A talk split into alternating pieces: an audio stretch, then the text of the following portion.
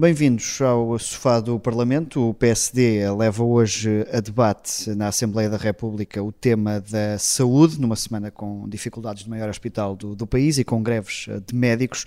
Eh, por isso, hoje recebemos o deputado e coordenador do PS na Comissão Parlamentar de Saúde. Bem-vindo, Luís Soares. Eh, hoje decorre este segundo dia de greve convocada pela Federação Nacional dos Médicos, que falou ontem numa adesão de cerca de 90%. Neste momento está a ser impossível chegar a um acordo entre médicos e o governo.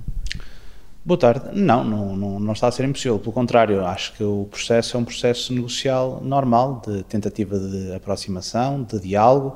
Tem isso, tem sido assim a postura do Governo, é assim a postura do Partido Socialista e, portanto, estão marcadas já reuniões para a próxima sexta-feira e para a próxima terça-feira e uh, a nossa expectativa é que esse diálogo e a negociação possa continuar e que haja uma proposta final que possa ser aceita pelos médicos e que consubstancie, por um lado, melhoria de condições para os profissionais, que é um dos aspectos positivos, mas também que isso possa concorrer para que o Serviço Nacional de Saúde saia robustecido e esteja ao serviço dos cidadãos.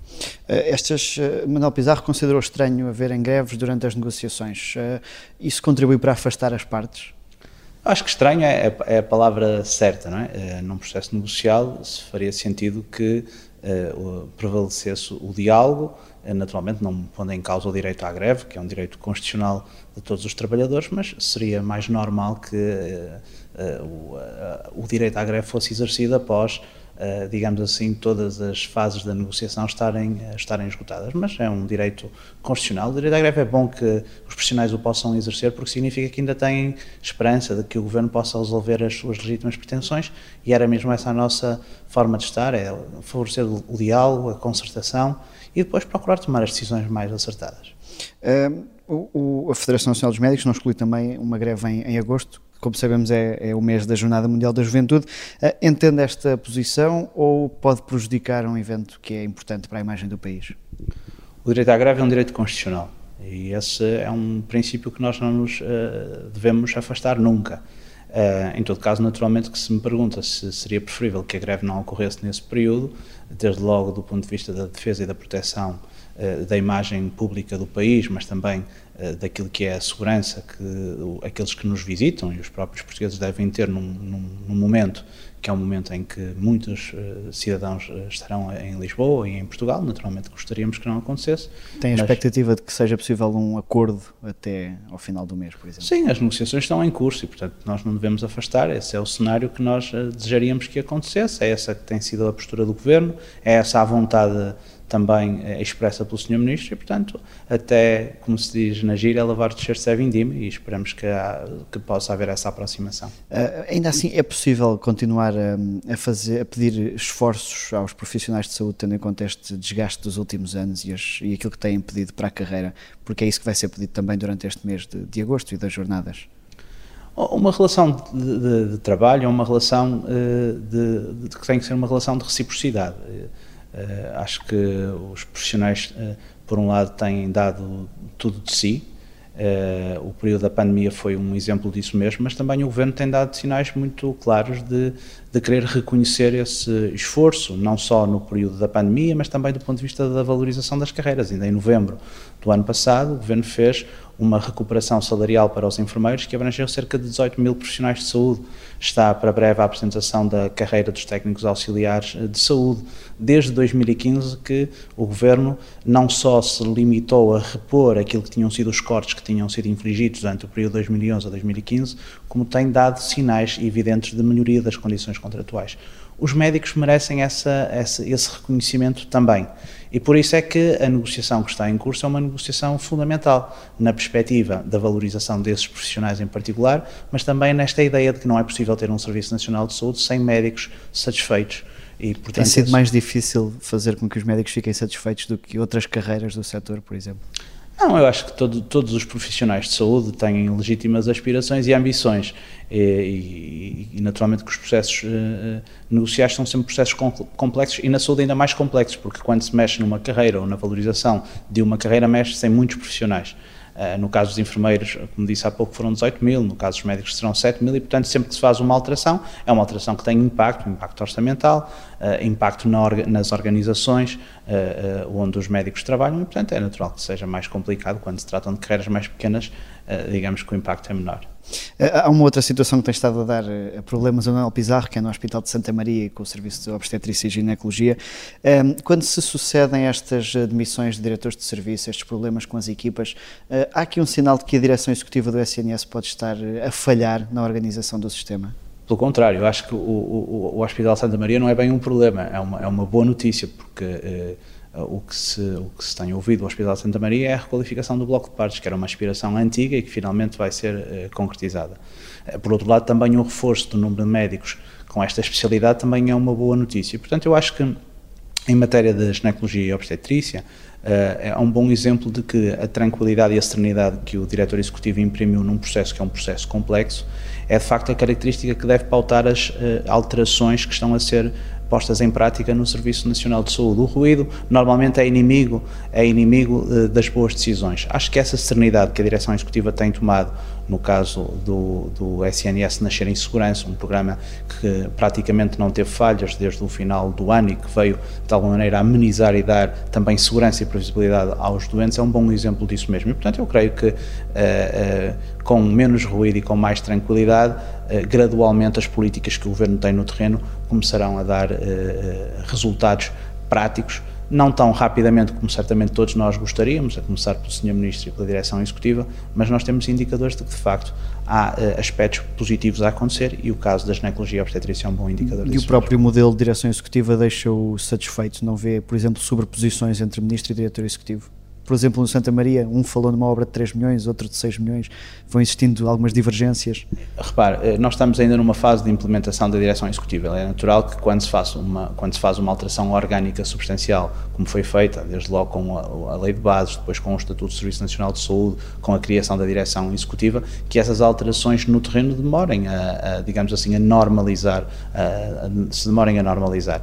Ora, eu creio que o, o balanço destes primeiros seis meses é um balanço muito positivo. Reparem que, quer no aspecto político, mas até do ponto de vista técnico dos profissionais, há uma aceitação muito grande das competências técnicas da direção executiva, que dá respeitabilidade, dá confiabilidade também, eh, digamos assim, a quem tem, a quem tem essa responsabilidade e ao próprio sistema de, de, de funcionar. E esse é um aspecto que, que, que, nos cumpre evidenciar. Nós temos também grandes expectativas nesse, nesse trabalho. Sabemos que é um trabalho complexo. Se calhar o mais fácil para o, para o diretor executivo teria sido não aceitar a a, a posição, mas de e não facto... seria mais fácil se já tivessem aprovado, por exemplo, o regulamento do SNS, que continua a estar em stand-by?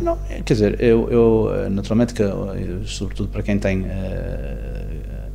raízes de natureza jurídica, como é o meu caso, o enquadramento jurídico é importante, mas neste momento creio que não é por falta desse, digamos assim, dessa, dessa norma que a direção executiva tem deixado de fazer o seu trabalho, pelo contrário, tem-no tem -no feito, há aspectos que, eh, do ponto de vista orgânico, continuam a necessitar de serem burilados, mas o balanço que fazemos do trabalho da direção executiva é um balanço muito positivo. Uh, ainda no que toca aqui à situação do Santa Maria, estão a ser desviadas grávidas consideradas de baixo risco para, para hospitais privados. Este sinal não dá uh, ar de que o SNS está a falhar? Não, pelo contrário, é por uma boa razão, é porque o Hospital Santa Maria tem o bloco de partos em obras. Uh, depois, como, o, como funciona em rede, a primeira opção, e sobretudo para os partos de risco mais elevado, é sempre o Serviço Nacional de Saúde. Apenas supletivamente, como nós defendemos desde a criação do Serviço Nacional de Saúde e reforçamos na lei de bases, é que o setor privado é mobilizado quando o setor público não consegue, eh, não consegue responder. E neste caso não consegue responder porque, de facto, o, o Hospital Santa Maria e o Bloco de Partos vai sofrer um investimento muito grande de obras e, naturalmente, que os cidadãos não podem deixar de ter eh, os cuidados de, que têm direito. Mas esta instabilidade, para quem pode, não os leva a escolher em primeira opção o privado? Pelo contrário, não é instabilidade, é previsibilidade. Foi sempre o que nós dissemos. O pior que podíamos fazer é deixar estar tudo como estava. Aquilo que se fez com o plano Nascer em Segurança foi dar previsibilidade às grávidas e, e às famílias. É saberem exatamente quando está aberto e onde é que têm que se dirigir. Uh, e isso tem funcionado. A ausência Mas de notícias. local onde começam a ser acompanhadas pode não ser onde vão ter. A ausência de notícias sobre esta matéria é o primeiro sinal de que de facto uh, uh, funciona. Há, há, um aspecto que é inegável: faltam médicos de ginecologia e obstetrícia que permitam manter a rede em funcionamento como foi prevista há 15 ou há 20 anos atrás.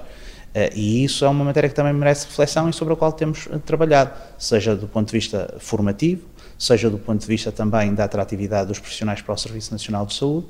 O desejável é que nós possamos ter uma rede que funcione, uma rede que chegue aos cidadãos que precisam e uma rede que seja previsível. Aquilo que se identificou foi que não era possível manter a rede com, uh, do ponto de vista territorial como ela estava a funcionar. Deixar tudo como estava era contribuir para a insegurança, para o risco precisamente das grávidas. Creio que hoje isso está normalizado, aliás, o processo este processo foi um processo que no Porto funcionou há 20 anos atrás, também com alguma contestação, mas 20 anos envolvidos ninguém o contesta. E, portanto, eh, também desse ponto de vista, este espírito reformista e esta vontade de fazer o que está certo é algo que caracteriza o Governo e, portanto, acho que não nos devemos desviar E temos alguma mesmo. métrica temporal, ou seja, aponta que os problemas de hoje em dia, ou as dificuldades de hoje em dia, são porque está a existir uma reforma na saúde, mas quando é que a situação pode estar normalizada ou estabilizada? Os problemas do Serviço Nacional de Saúde não têm a ver com a reforma propriamente dita. A reforma é para resolver os problemas. Há desafios enormes, eh, não só ao nosso Serviço Nacional de Saúde, mas a todos os serviços eh, públicos de saúde no mundo. Estima-se que até 2030 sejam precisos 15 milhões de profissionais de saúde em todo o mundo. Por isso é que os profissionais portugueses também estão a ser muito requisitados lá fora e precisamos de valorizar os profissionais portugueses para que eles se mantenham cá em Portugal. Eventualmente também ir buscar profissionais a outros países, como ontem foi, como ontem foi uh, uh, anunciado.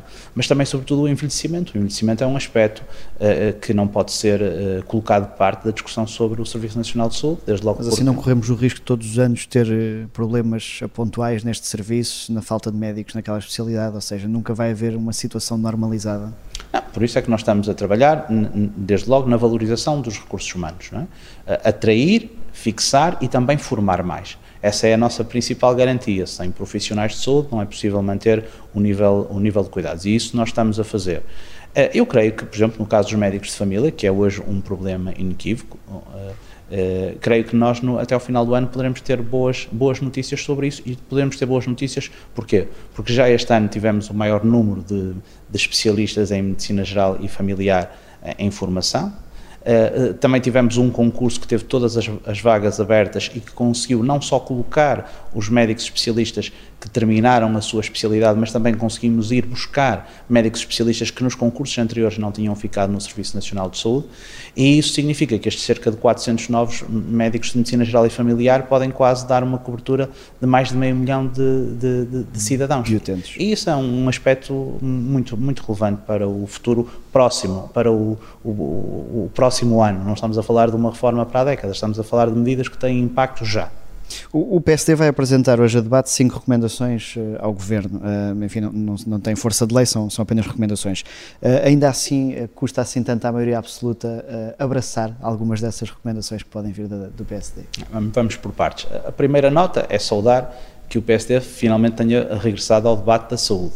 É verdade que depois do que foi feito nesta matéria entre 2011 e 2015, uh, uh, o, silêncio do PSD era compreensível. É? Aliás, até tenho dito que um, um, dos títulos é o, o PSD defende um rosto humano para a saúde. Bem que precisamos do PSD defender essa, esse humanismo também na saúde, porque entre 2011 e 2015 o que nós vimos foi tudo menos humanismo, foi quase um, uma eh, digamos assim, uma cegueira e um corte que nos conduziu a muitos dos problemas que ainda subsistem até aos dias de hoje. Ainda que as notícias de tantas dificuldades não tenham sido tantas eh, na altura, no que toca ao encerramento de serviços, por exemplo. Não, era o encerramento de serviços, as greves, as greves aí sim dos profissionais, enfim, uh, porventura a memória hoje já nos escape, mas nós passamos entre 2011 e 2015 um período de muita dificuldade no Serviço Nacional de Saúde e com muitos profissionais a emigrar e que já não regressam.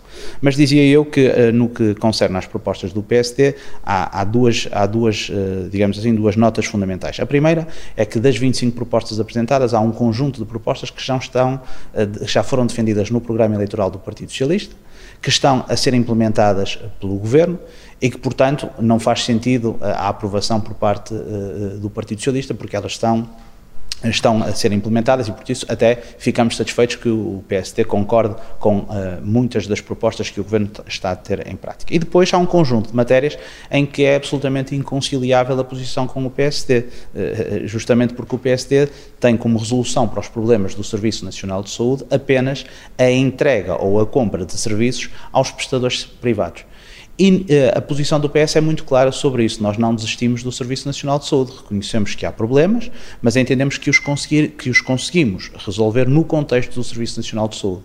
E só supletivamente é que recorreríamos ao, ao, ao, ao setor privado. Portanto, não faz sentido, uh, por, por, por vários motivos que a resposta para os problemas que existem no Serviço Nacional de Saúde, por exemplo, damos o exemplo dos médicos de família, que seja recorrer apenas a prestadores privados. Aliás, a lógica de funcionamento dos cuidados primários é uma lógica de funcionamento em rede, em que o utente é acompanhado não só pelo médico, mas pela equipa de enfermagem, por os profissionais que os conhecem e que podem ser referenciados não só nos cuidados primários, mas depois também para os outros níveis do, do, do, do serviço desde logo os cuidados, os cuidados hospitalares. E, portanto, nós rejeitamos, uh, rejeitamos esta ideia de que a resolução dos problemas passe pela contratualização com o privado e o exemplo dos cuidados de saúde primária é um exemplo paradigmático. Ainda a semana passada o Governo anunciou que todas as unidades de saúde familiar modelo A ou, as, ou os centros, os vulgares centros de saúde, poderão estar em condições de passar para o modelo B. E, portanto, nós não passaremos para, um, para uma utilização do modelo C de contratualização com o setor privado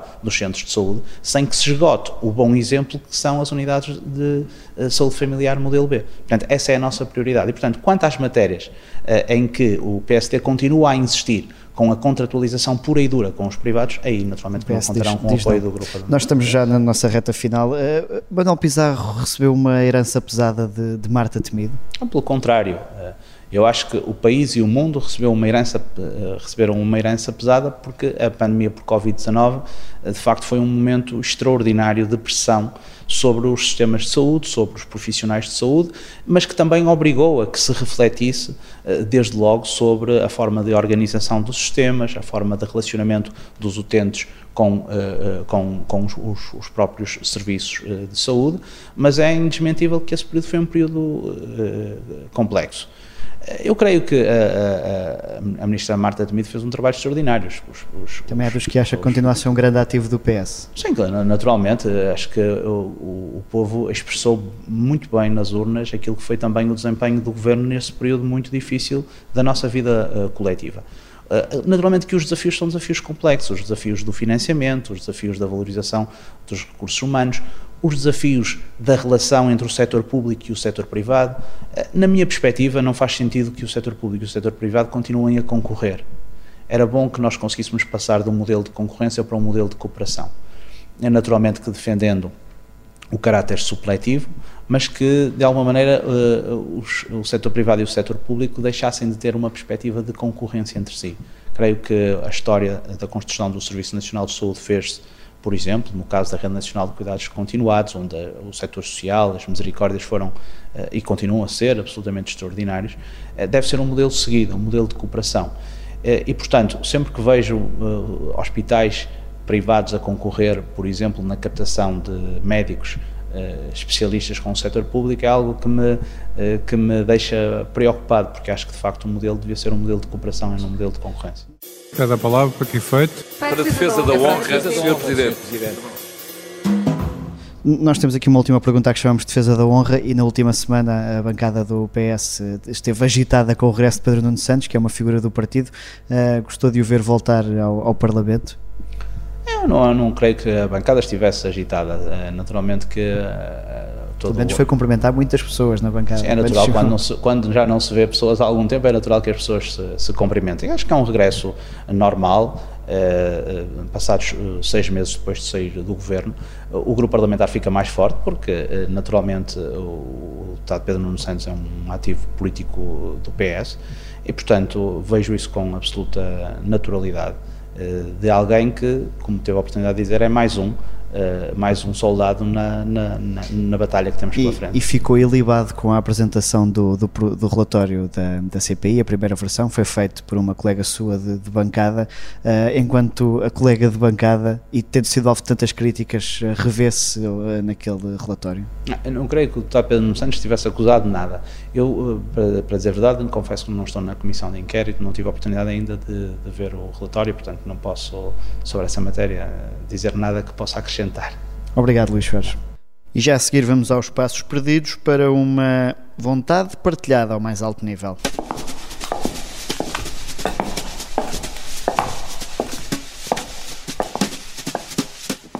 Na terça-feira, o Parlamento marcou um plenário extraordinário que teve 10 pontos e durou perto de 8 horas.